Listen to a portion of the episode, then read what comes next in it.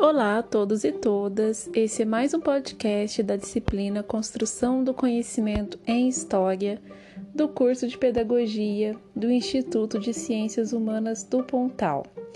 O tema desse podcast é No Hoje, Entre o Ontem e o Amanhã, os livros didáticos e o ensino de história. Eram dois os textos indicados para discussão em aula síncrona. O primeiro, o texto do historiador e professor da Faculdade de Educação da PUC de São Paulo, Kazumi Munakata. O artigo era Livro didático como indício da cultura escolar. O segundo texto era o da professora Alexia Pádua Franco, professora da Universidade Federal de Uberlândia, e o artigo é, por ela escrito é Uma Conta de Chegada. A transformação provocada pelo PNLD nos livros didáticos de história, que se encontra no livro Ensino de História, Usos do Passado, Memória e Mídia. Os, os textos são interconectados, o texto do professor Kazumi Munakata tem um caráter mais conceitual, a busca entender um pouco as relações entre o livro didático e cultura escolar, e o texto da professora Alexia Franco diz respeito às políticas educacionais que atingem os livros didáticos, principalmente o Plano Nacional do Livro Didático, que se iniciou a partir de 1985.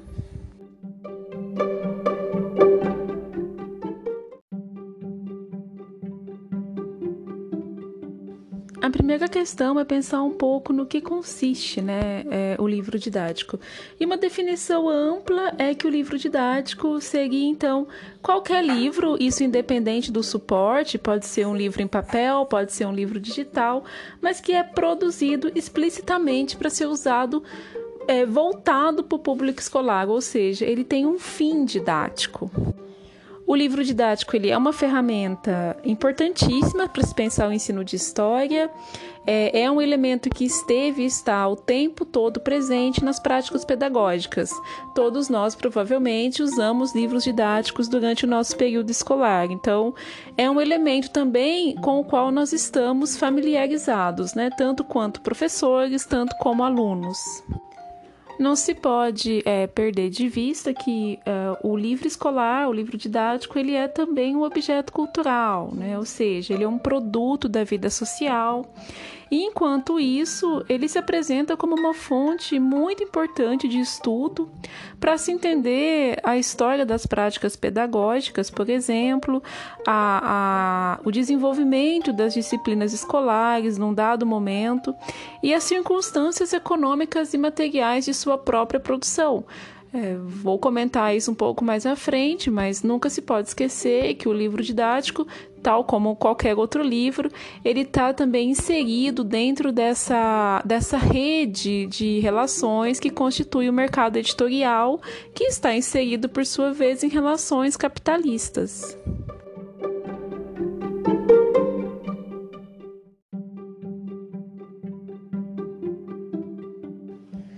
Peculiaridade do livro didático, a, o que marca a sua distinção com relação aos outros livros, é que ele é voltado justamente para o público escolar, né? ou seja, a existência e o uso que se dá aos materiais didáticos é, se justificam justamente na escola e pela a escola. Né? Então, o livro didático ele é sempre um portador de saber escolar e ele é um componente explícito da cultura escolar.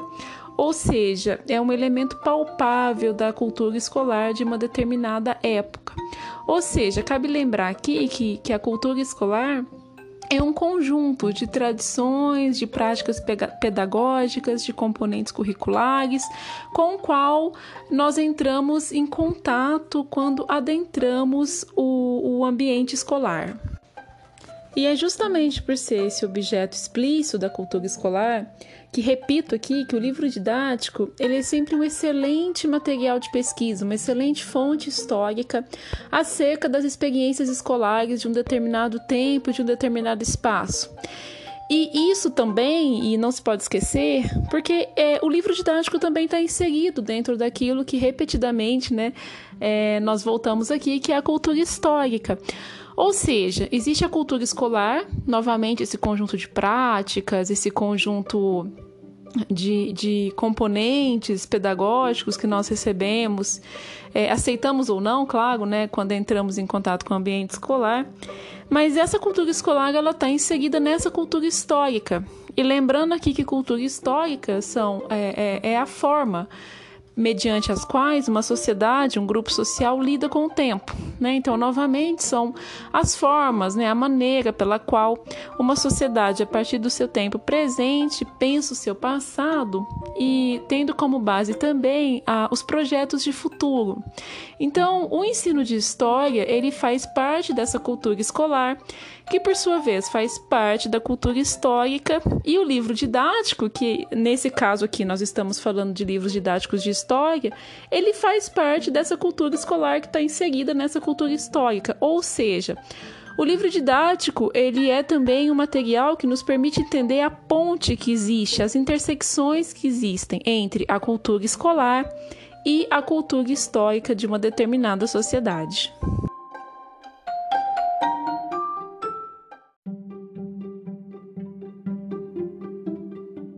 E é justamente pelo livro didático estar tá inserido na cultura escolar, que está inserida na cultura histórica, é que o livro didático se apresenta também como um objeto cultural.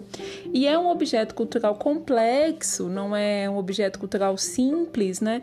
E é um objeto cultural que se transforma diante das respostas às demandas que são feitas uh, pelos leitores de uma determinada cultura histórica.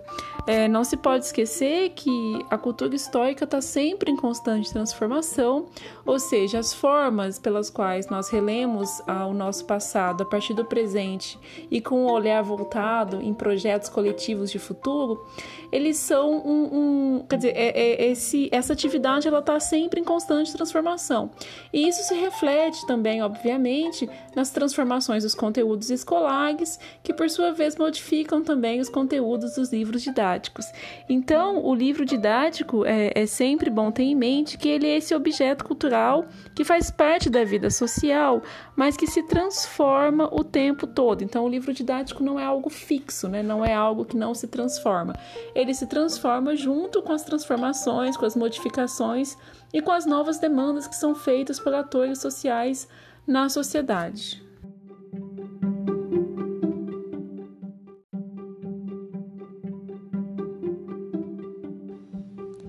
Como já foi dito aqui, o livro didático ele tem a peculiaridade de ser voltado para um público escolar, né? Ou seja, isso é o que distingue o livro didático dos demais livros. Mas como qualquer outro livro, o livro didático ele está inserido também no que se pode chamar de sistema literário, né? De literatura, entendendo aqui a, a literatura tal como colocada por Antônio Cândido como uma prática social que é articulada à existência social, né? Então existe um reconhecimento entre autores e leitores daquilo que é considerado literatura.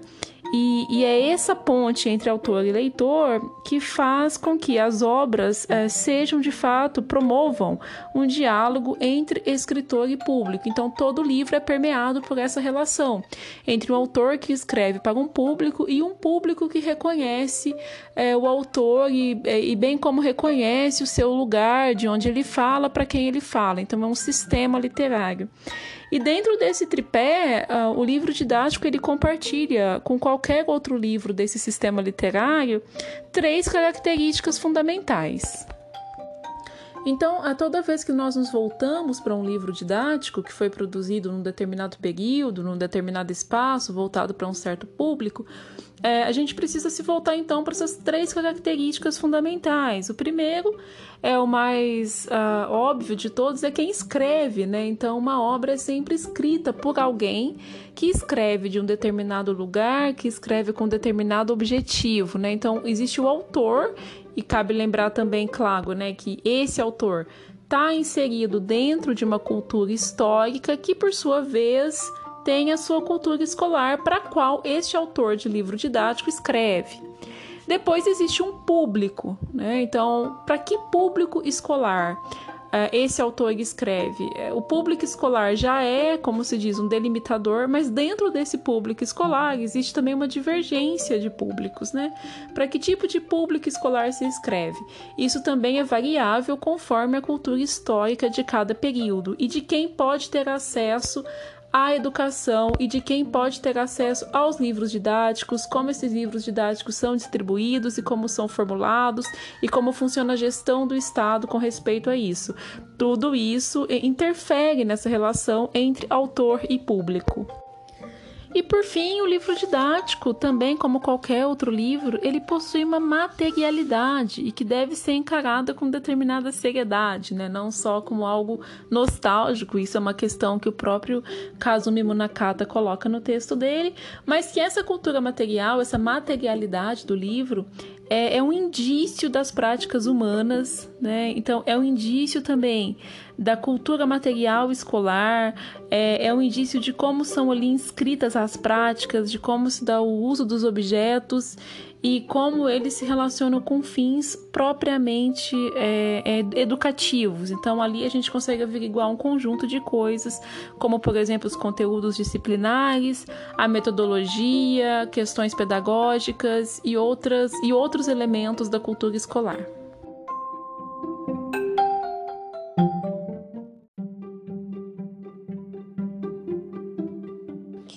O livro didático ele começa a ser cada vez mais importante e a sua presença começa a se dar de forma cada vez mais evidente no âmbito escolar, principalmente a partir da criação dos estados nacionais, principalmente na segunda metade do século XIX, e a partir daí, a, mediante uma exigência cada dia maior da escolarização em massa, ou seja, é, no decorrer do tempo haverá cada vez mais a exigência de escolarização.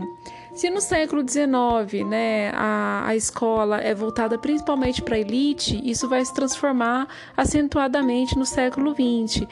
Mas o que cabe lembrar é que ah, os livros didáticos eles sempre foram alvos de, digamos, fiscalização por parte do Estado, sempre foram controlados, sempre foram avaliados, e isso foi se organizando mais, principalmente a partir do século XX.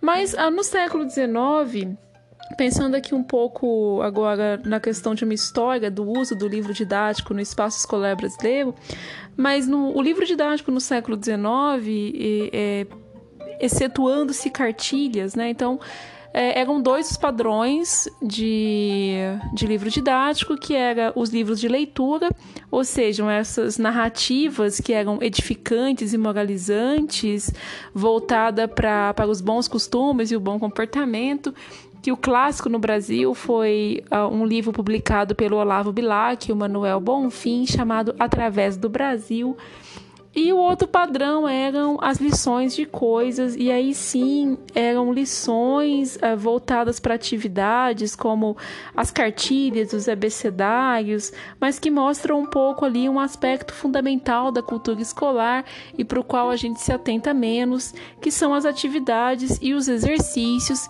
que são componentes consideráveis do currículo escolar e que servem também como elementos para a gente entender um pouco à cultura escolar de uma determinada época.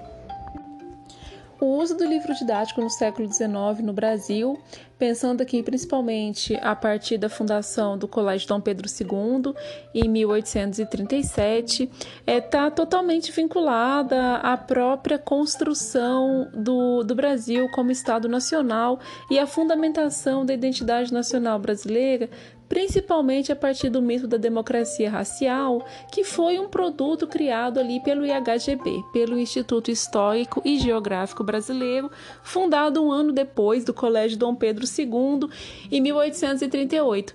Então, essa cultura histórica ali uh, do século XIX no Brasil, ou seja, uma cultura histórica voltada para a criação e fundamentação de um Estado nacional, a partir do mito da democracia racial, numa sociedade que precisava manter a, o escravismo, precisava manter a raiz portuguesa, precisava manter a importância da colonização, tendo em mente aqui que o Brasil era uma monarquia e ainda tinha continuidade com Portugal, é a partir dessa cultura histórica é, que se dá então a formação da cultura escolar, ou seja, qual é a função do ensino de história nesse período? A função é justamente pensar essa identidade nacional a partir desses critérios que foram mencionados, e isso vai se apresentar, claro, no, também no livro didático, né? Então, livros didáticos cujos autores, pensando no tripé, né? Cujos autores eram é, geralmente membros dos institutos históricos, tanto do Instituto Histórico Geográfico Brasileiro como também dos institutos regionais. Era um público de elite, né? Ou seja, um público formado, uh, um público escolar que era formado é, em sua maioria por homens brancos, é, pela elite imperial, pela elite que iria depois é, ocupar os cargos né, do funcionalismo público brasileiro e que era excludente, né? Então não estudavam mulheres, nem estudavam é, parcela grande da população negra.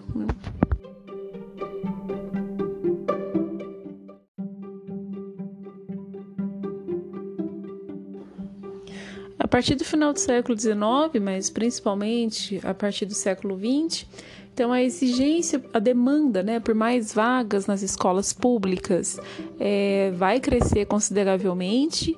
A gente tem aí o fim do escravismo, tem o processo migratório, depois tem o processo de industrialização do país, um pouco mais tarde, durante o século XX, e tudo isso vai levar a clara demanda por novas vagas dentro do sistema público de ensino.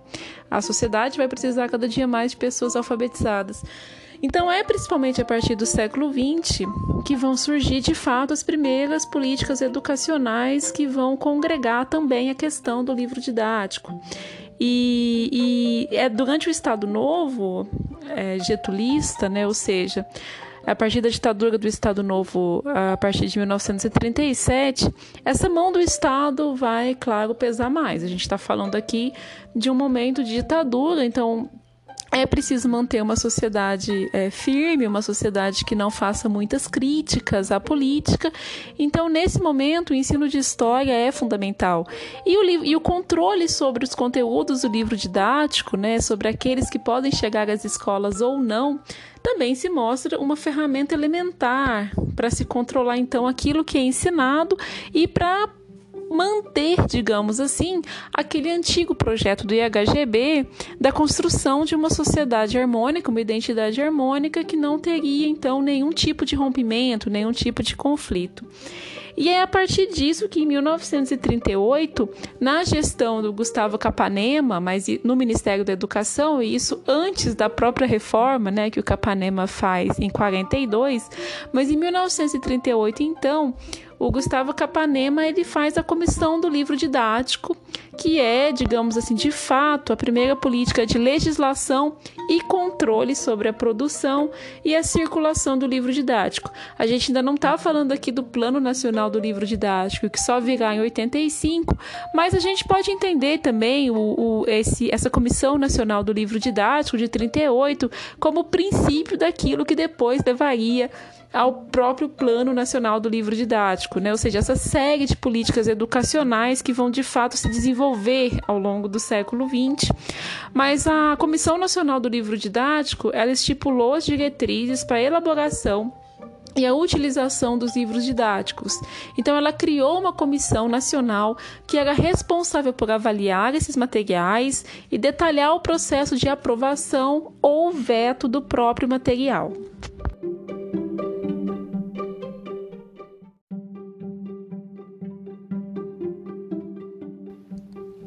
O próximo programa, a próxima política educacional voltada para os livros didáticos vai se dar entre 1966 e 1971, que é o Programa Nacional do Livro Didático, né? É, cabe lembrar que novamente que se trata novamente de um governo autoritário, né? Então que precisa, tal qual o Estado Novo, manter uma harmonia identitária, né? Forjar uma identidade nacional sem conflitos. E cabe lembrar também que a partir de 64 o MEC passou de fato a controlar a distribuição dos livros didáticos. Então é claro, o livro didático é um elemento importante de controle é, acerca dos conteúdos que são de fato ensinados no âmbito escolar. O, o Programa Nacional do Livro Didático ele promoveu a distribuição gratuita de livros didáticos nas escolas primárias e secundárias e deu também descontos para livros na, nas universidades. E também promoveu uma série de seminários e cursos de treinamento, tanto para professores como para editores, e era um programa promovido é, principalmente pelo MEC uh, e junto com a USAID, que era a agência norte-americana para o desenvolvimento internacional. Então, nesse momento, se passou a controlar né, a produção, a edição e a distribuição dos livros didáticos. É, nesse período tem também um grande processo de incentivo, né, que contava também com incentivos fiscais para a própria importação de maquinaria voltada para editoras e para a produção dos livros. Então, nesse período, né, então principalmente ali nos, no final dos anos 70, é, vai ter uma indústria editorial em expansão, então nunca se pode esquecer que o livro didático também está inserido nessa lógica mercadológica do próprio da própria produção industrial dos livros, né? Então, o livro didático é de fato um, um, produto importante dentro desse mercado. Então, nesse período, é, tem também esse grande incentivo com relação à produção industrial dos livros e nunca perder de vista, não se pode esquecer que se trata aqui novamente de um período ditatorial. Então, a gente tem aqui um controle muito grande sobre os conteúdos que permeiam os livros didáticos. Então,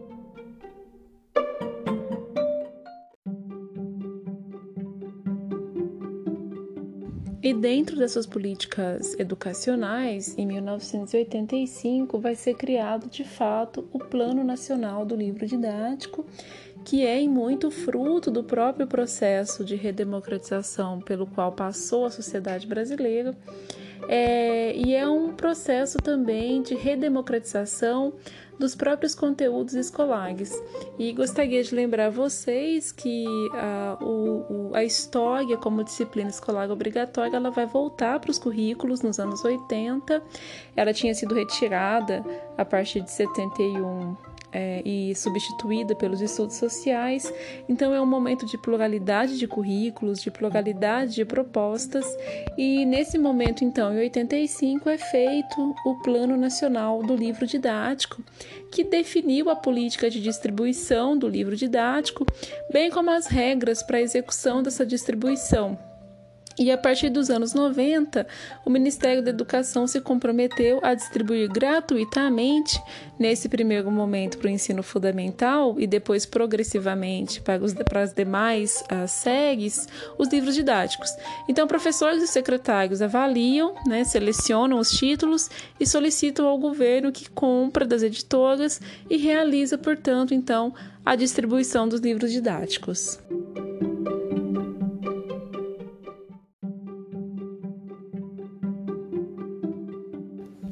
A partir de 97 e 98, o Plano Nacional do Livro Didático ele eliminou todos os livros que expressavam algum tipo de preconceito quanto à origem, raça, gênero, cor, idade e qualquer forma outra de discriminação e que apresentavam também conteúdos desatualizados, né? E aqui cabe destacar que nesse momento o ensino de história ele está é, evidentemente comprometido com a crítica ao mito da democracia racial, ou seja, a construção de uma identidade, de uma identidade sem conflitos e harmônica. E a partir de 99, são também acrescentados alguns critérios é, metodológicos de, elimita, de, de, eliminação, isso é bem colocado pela professora Alexia de, de Franco Pádua, né? Então, ela mapeia bem como se dá o desenvolvimento é, do Plano Nacional do Livro Didático, principalmente o foco do texto dela, principalmente a partir dos anos 90.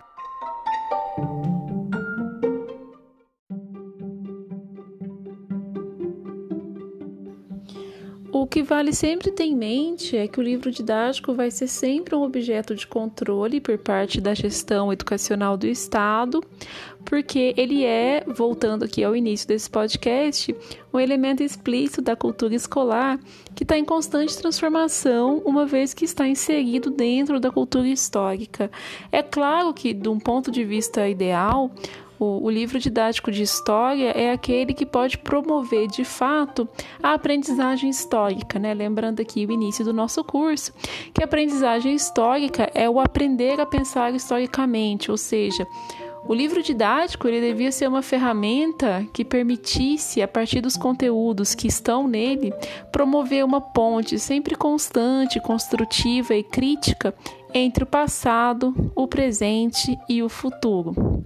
Esse foi mais um podcast. Um abraço a todos e todas e até a próxima.